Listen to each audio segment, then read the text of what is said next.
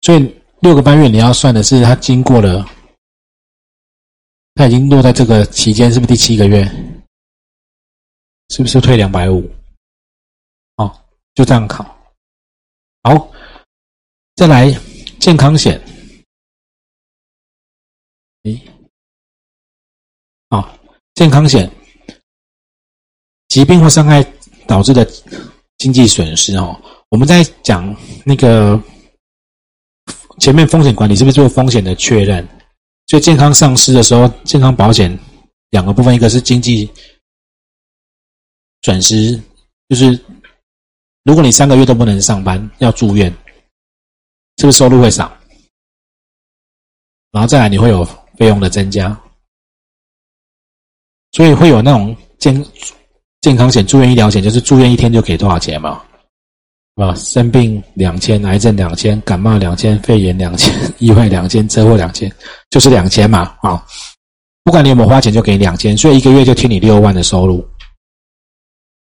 那费用支出就是我们常听到实支实付。为什么现在实支实付这么重要？因为健保财务很差。好，那他就会照照科目，你病人会买多少？假设你买两千，你住到单双人房是一千八，他就赔你一千八。额度内实报实销。如果你的住院自费用用药自费的手术是多少钱，在你额度内实报实销。那实支实付这几年呢，越来越重要，而且保险公司卖实支实付的时候很严格，是因为他们都赔翻掉了。好，我们假假设你们想象那个状况，哦，我们现在就去生病去看医生。哎，我应该有在别的地方做过这张投影片，没有把它放进来哈。我们现在去，我现在去台大医院看医生，不就生生一个病去看医生，花掉台大医院十万块。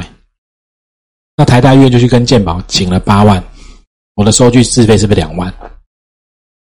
那两万我如果有个实支实付的保险，那假设都在额，把比如说我的额度就是五万好了，那两万是不是全部会赔？就赔两万。我的保险也没有变哦，我现在病也没变。隔了两年，我又去台大医院，也花他十万。那健保的给付现在点数打折，本来他我花十万，台大医院就跟健保局请了八万，他现在只请到六万，是不是打了七五折？那他请了六万，我的自费是不是变成十万？那我的保险如果额度是五万，就赔四万嘛？我的保险没有变，我生的病没有变，花的钱没有变，健保从八万的补贴变成六万。保险公司就赔了两倍，从两万赔了四万，所以实实支实付这几年大家都赔钱赔到几乎保险公司都哀哀叫，因为健保一直在三年几付点数打折啊，各式各样的，你健保社会保险一删减就变成商业保险去承担嘛，那消费者的保险已经买了很久了，所以保险公司现在新的实支实付，他们在卖新的时候都很严格，啊，审的很严格，或者让你只能加一点点。那大家就开始要买很多家实支付才会够，不然现在我们就讲，呃，以前我刚做保险，啊，你们女生比较多，子宫肌瘤很常见。我那时候刚做保险，子宫肌瘤只有两个方式开，一个健保给付的手术不用钱，不用自费就切开。那那时候比较好的选项叫做腹腔镜，三个洞，镜头、手术刀跟引流管。按照自费两两两万多左右，好，那但是现在开子宫肌瘤，还有两个选项，在五六年前有人用达文西手术开肌瘤，只要一个洞，镜头、手术刀都在里面，明天就出院了三十万。那这两年比较新的是没有洞，海扶刀，听过海扶刀？没有，也没有，有海扶刀，有人听过哈？微波炉知道吗？就是微波炉是不是微波食物会变热？它是振动水分子加热嘛？海扶刀的原理跟微波炉很很像，它就先定位你的肌瘤在哪里，然后从几个地方一起打能量，但是只在那个肌瘤的地方共振，所以只有那里会加热而已。把它煮熟，它就会自己排掉，没有伤口，理财班。可是你们就想象以前的以前在设计实支实付的保险。你们大部分就看肌瘤，大概就赔一两万、两三万，因为不会想到用，搞不好过五年有一个什么外星人手术，我不知道。那一次六十万，不知道没听过泛骨手术好了，都都有达文西嘛，出一个泛骨嘛。那一次六十万，你不知道啊，因为以前不会想到这些。但现在新的实质实付保险就开始有有的去比较晚出的就会去 cover 这种巨额的手术的，所以实质实付这几年变化也很大哦，也很大哦。来，那健康险过去呢，防癌险，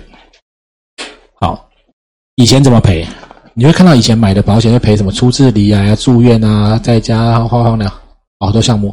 现在呢，他就给你一大笔钱。为什么？因为以前的治疗形式就是化疗、放疗，然后住很久啊什么。现在可能有很多新的疗法，什么治疗方式、免疫啊，什么非传统疗法，他就离癌就给你一笔一百万啊、两百万，看你买多少额度。好，为什么我们刚刚在前面上课在提，慢慢从终身的险种改成定期的？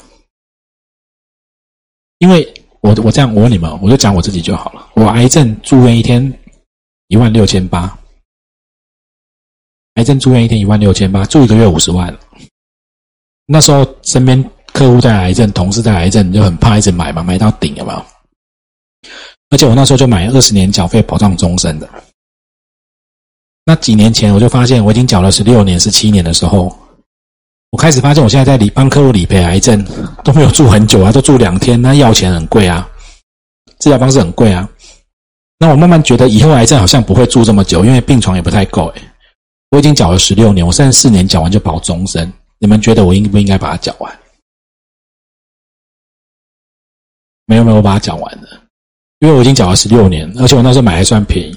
可是我心里的想法是，我缴完以后用到几率也不高。有没有可能再过二十年？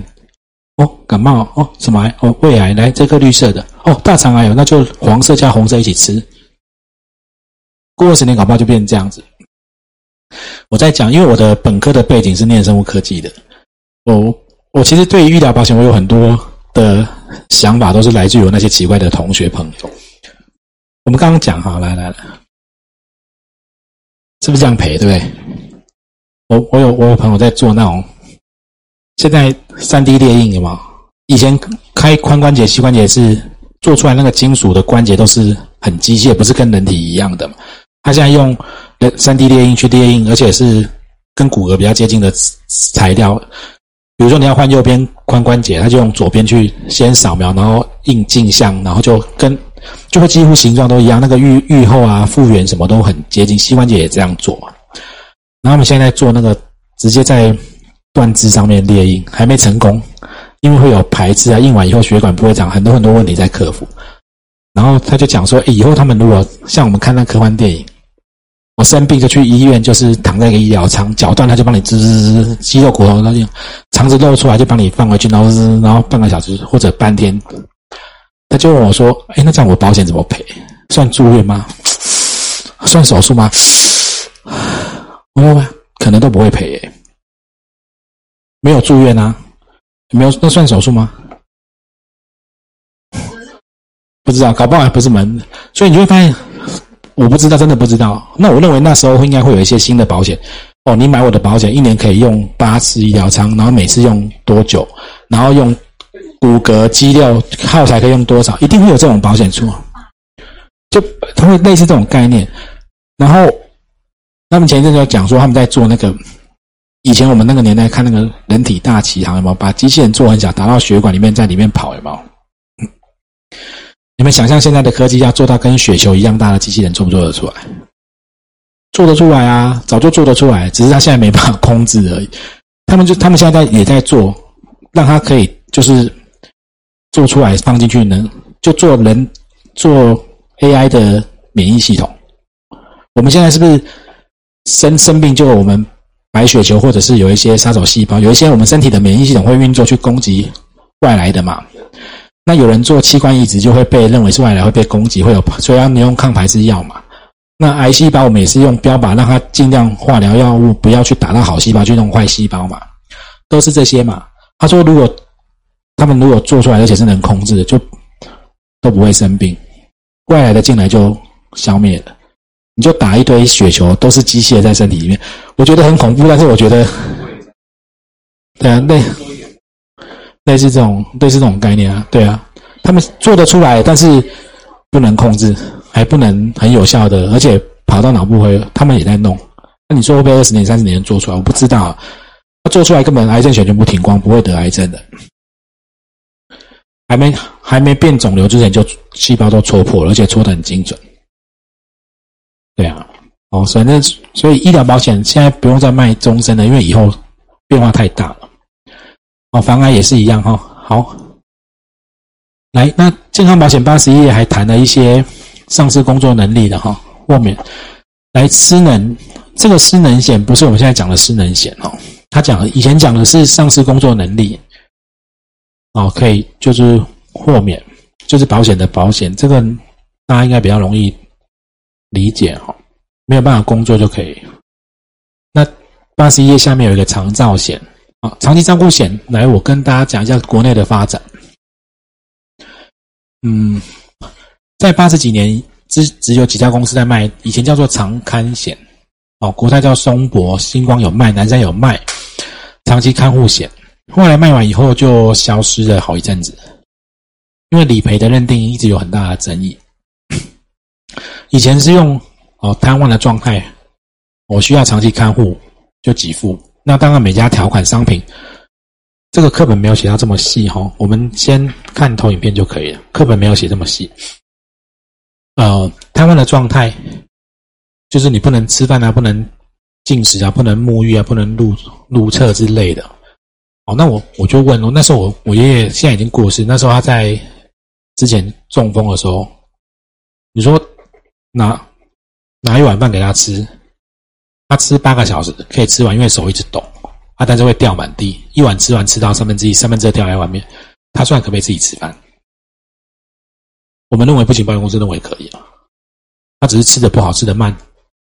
哦，所以他会有很多主客观上认定的问题。所以长康险卖了一阵子，消失了以后，那时候台湾出来叫做残福险。他说我用残废等级认定比较容易嘛，十一级七十九项或者现在是八十项，残废断手断脚比较容易认定啊，开始卖啊，疯狂卖。最近又停售炒在，可是我刚刚讲的八十项也写不完所有的状况，残废的认定一样很多争议。膀胱机能丧失跟来。我让你们看，你们比较具体。帮我翻三百八十七页，三百八十七页，这是残废等级表，伤害险的哈。你们看中间六之三之一，膀胱机能丧失没有装置人工膀胱，那个残废等级后面是三，第三级。但切掉不赔，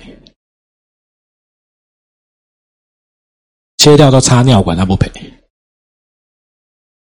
那你们会不会觉得很怪。好，那再来，你们看左边三八六，那个最上面神经障碍哦，第前面的三个分别是中枢神经系统机能遗存极度障碍，第二个是遗存高度障碍，第三个是遗存显著障碍，分别是失能等级一二三级。请问？极度、高度、显著，怎么分？有找到吗？三百八十六页上面，我问过我客户是神经内科医生，他说那是你们保险公司定的，我怎么分得出来？我们那有在分什么极度、高度？我们就他他其实他没有办法分。那但是他遇到很多患者来要求他，你帮我写成极度啊什么？他说他不知道怎么写。你所以你说失能险用残废等级有没有争议？争议也超级多的，哦，超级多的。好，那再来发展，后来多了一块用生病，因为有一些病，他没有残，他没有残，但是他要照顾失智症，出去就走不回来，有没有？好，所以长期长期照顾这一类哈，后来就有这三块在跑哈。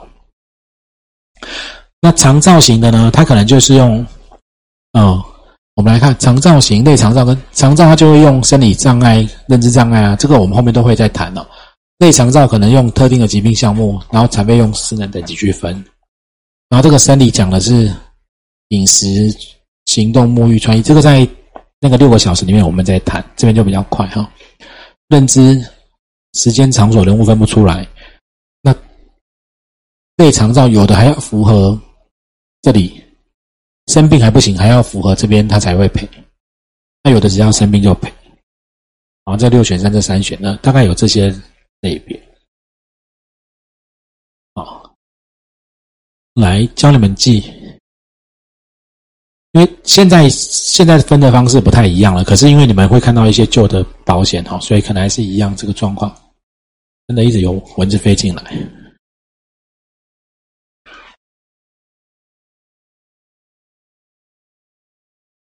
好，好，那个六个六个怎么记呢？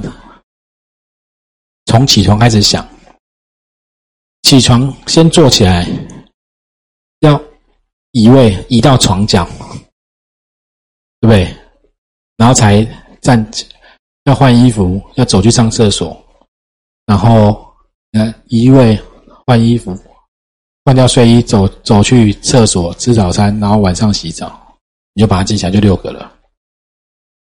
醒来以后，在床上移到床角，平地移位，然后移动，然后下床。现在很冷，要先把睡衣换掉，然后走去厕所上厕所，然后吃早餐。好，那六个有三个做不到，就算生理功能障碍。那认知功能障碍更好记，人事时地物，把事物拿掉。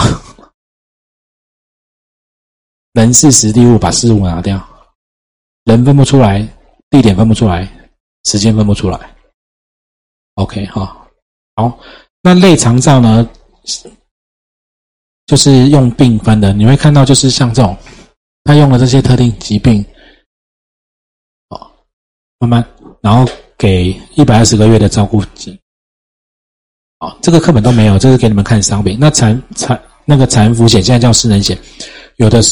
身故啊，残废、残废保险金保证给付就分有没有哈？大概这些类别了，哦，啊，这个让你们看一下而已。刚刚刚刚是不是让大家看这个条款上面的表？是不是几度啊？好，给保险金。那有一些网络上，大家为了要卖产福险，你会看到有一些或者有一些专门在教产福险的课程或老师，他会把产福险。画的比较大，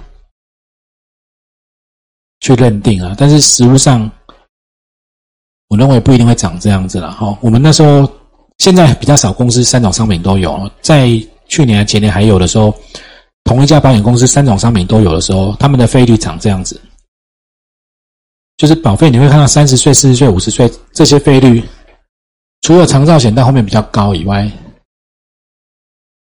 其实保费都差不多。每万元都差不多。换句话说，这个是比较容容易发生，这个是比较容易发生的哈。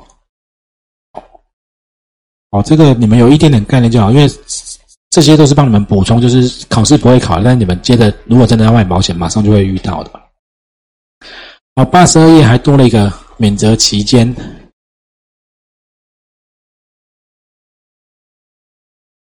不对？最下面。好，呃，我讲一下免责期间哈。本来长期照顾的保险，应该是要照顾我们拖在那边走不掉的各种状况嘛。好，那有一些保险公司在初期就做了一个很特别的设计，然后就造成很大的伤害，就是叫做保证给付。保证给付就是，呃，好，如果你。符合了，不管我们卖的是残服各种哪一类的保险，开始领了以后，我至少保证给你一百二十个月或一百八十个月不等。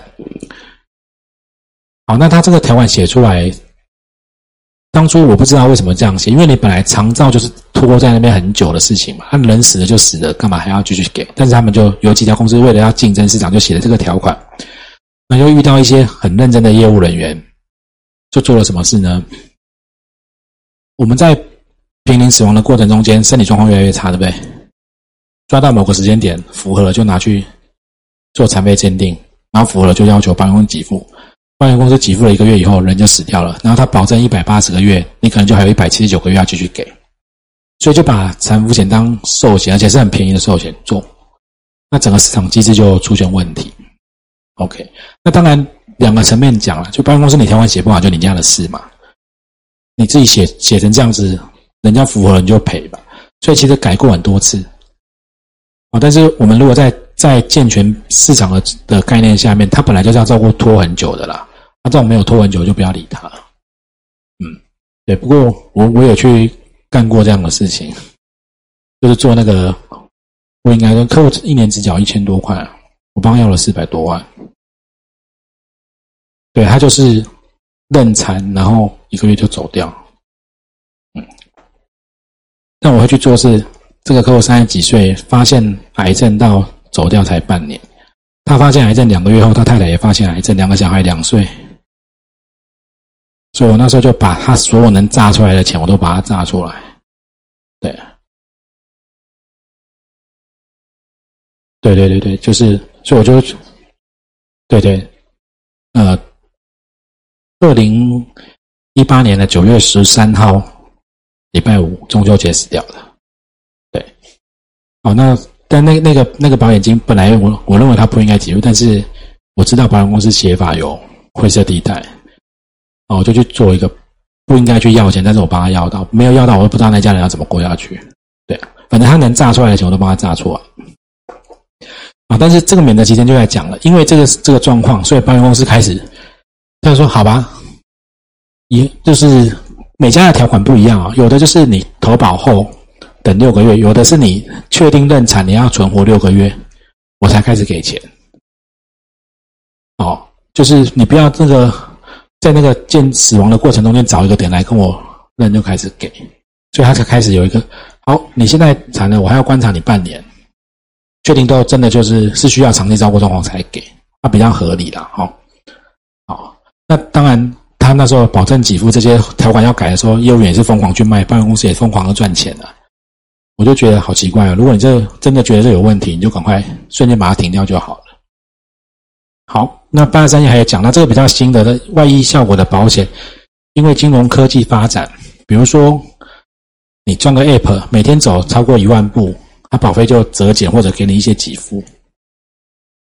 OK 啊，就是好，这个你们看一下就好，像这个。拎刀也哈，步步高升对吧？卖不好对不对？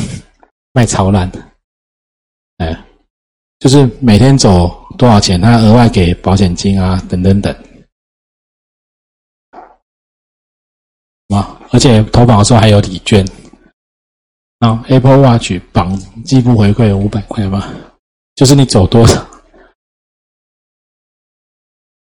对啊，就是，哦。哎，退佣，这办公室公然退佣哦，啊，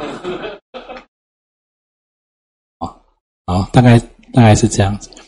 然后那个接下来是那个投资性保单，我们休息一下，待会再来讲哈。我们先下课休息十分钟。好，我们继续办事业，投资性保单哦。这里比较复杂，不过你们如果要卖投资型保单，要另外考一张证照。不过这边有基本的概念，还是要讲一下哈。投资型保单有几个特色？为什么开始有投资型保单？因为我们本来从分红保单一路过来，然后呃利率是不是高低这几年都往下掉？投资型保单从美国开始，美国那时候从以前美国保单的利率高到二十几趴，然后后来掉下来以后。那消费者就觉得说，那你收我的钱这么久，然后你给我这么低的利率，那你又拿去投资，那你赚的都你的，所以保险公司就说好，那没关系，那不然就你我用投资都让你自己盈亏你自己负责嘛，我赚也给你，赔也算你的好不好？不然你都看到我赚钱，啊啊，那所以是这样开始慢慢有投资型保单，然后分离账户。因为你投资跟保险账户就要分开，那再来，因为牵涉到投资，它有几个特色：费用透明、缴费弹性的。你要不要投资？要投多少钱？你就自己决定。因为它比较偏投资，所以它有四个特性：非盈亏自负、缴费弹性、费用透明、分离账户。哈，这考试会考，在你们这次就会考哦，这个就会考。好，那我讲一下它保费运作的流程。你们看上面这个图啊，你可以想象它就是两桶。它会有一些钱丢到保险的账户，就是目标保费；有一些会丢到投资，叫做额外保费。那些钱就拿去投资。好，那钱放进来到保险的这个账户呢，它其实前会是不是有一些保险的成本要拿走？有前置费用，有这个在课本就会有写哦，就是前置费用、保险成本跟管理费。前置费用就是保单要发单啊，业务员的佣金、奖金这些成本会有一些前置费用。保险成本就是那个每年的死亡率要给付出去的成本。那管理费呢？有的保单就是一个月一百，有的是一百五，有的两百，那叫行政管理费用。他就把你丢进来这里的做保险的这些钱，每个月拿走，就是前置费用，然后死亡的危险成本、保险成本、管理费，然后剩的钱就在里面去投资。那你如果要做额外的投资的再额外保费呢？它放进去以后，它基本上只有扣掉它手续费或前置费用而已，哦，其他就没有拿走。好，给大家看图比较清楚。来，以这个以这个试算表来讲，哦，就是每年保费是放进来那个桶子里的钱，对不对？他没有放额外投资的钱，哦，投资就没有放，所以他这都是。那个保险的桶子的钱，那有些公司会设计那种额外的加值给付，这每家看商品不一样，有的有，有的没有哈。它有给付也有一定的要件，不管它。好，这就是前置费用。前置费用不能超过保费的一百五十趴，就是如果你保费是一万，一年保费是一万，这边收下来六年收下来，最多不能收到一万五。但是你保费如果一个月五千，一年六万，你告诉客户会收到九万，前置费用，他会不会觉得收很多？会哈，所以不要这样讲。通常会讲前置费用大概是你保额的一趴，拿一个大一点东西跟他比，五百万大概收五万不到嘛，对不对？保额的一趴可以接受哈，可以的哈。不要不要拿！你要照相，你不要找一个很苗条的小姐旁边照嘛。你来跟我合照，是不是比较瘦？对吧？哦，概念上就这样，对不对？好，然后这是会扣走的钱。然后如果额外保单，它会有额外的手续费，会有保险的成本。随着死亡，你看投资型保单的危险成本很低啊，五百万这边才八千，表示三十三岁的男生大概我们用这里看好了，一万好了。如果是三十六岁的男生，大概五百个死一个，对不对？好，到四十四岁就是五百个死两个，所以两万换五百万嘛，大概这种感觉。那管理费一年一千二，就是一个月一百的。有的公司是，有的商品是一百五一个月，有的是两百一个月。所以你们做投资型保单，如果假设要做，其实这些都要考考虑，像。如果你基础就很低了，你光扣这些费用扣完，你就没有钱投资啊，就不用做了。嗯，OK，概念上大概是这样子。好，然后一般保险公司的试算表就会让你们打。嗯，你看这是我比较久以前的教材，那时候预设是九趴，然后放进来的钱，这是刚刚那四个，我们刚刚是不是这边有？三个加四个减，对不对？好，这个三个加就是这边全部放进来的钱，那四个减就在这里，所以是不是会有剩的钱？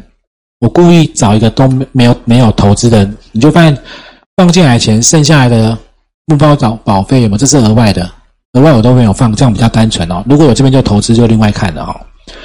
纯粹的保险是不是账户价值？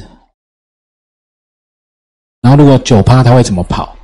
然后身故保险金就是五百万加上你的账户价值都会还给你，所以这里二十六万这边就是五百二十六万。所以你看，你用费费用有没有很透明？然后账户也是分离的，而且你缴费的状况都很清楚。那你如果不缴，只要你的账户价值足够扣这里的费用，比如说我举举例，我缴了五年，账户价值现在有十有八万多，我这里是不是都还够扣？我我没有缴保单也不会停掉，嗯，但是在法令上，如果你打了一个负正九的，哦，这是保险，这是投资哈，啊，哎，好，等一下再讲，等一下，好，三，比如说这边三万六、三万五这样一直缴下来，你会发现，这里假设三万五缴了十五年，大概是不是缴什么四五十万？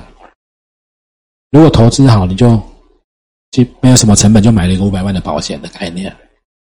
可是通常打正九就会要给客户有正九要给负九，可是很多人在卖的时候就给正的不给负的，不然他一定是你如果打正六就会跳出一个负六，两套都一起的。就风险跟那个是报酬的，那你就会发现这个钱什么一样这样子放进来，最后就剩是不是差很多？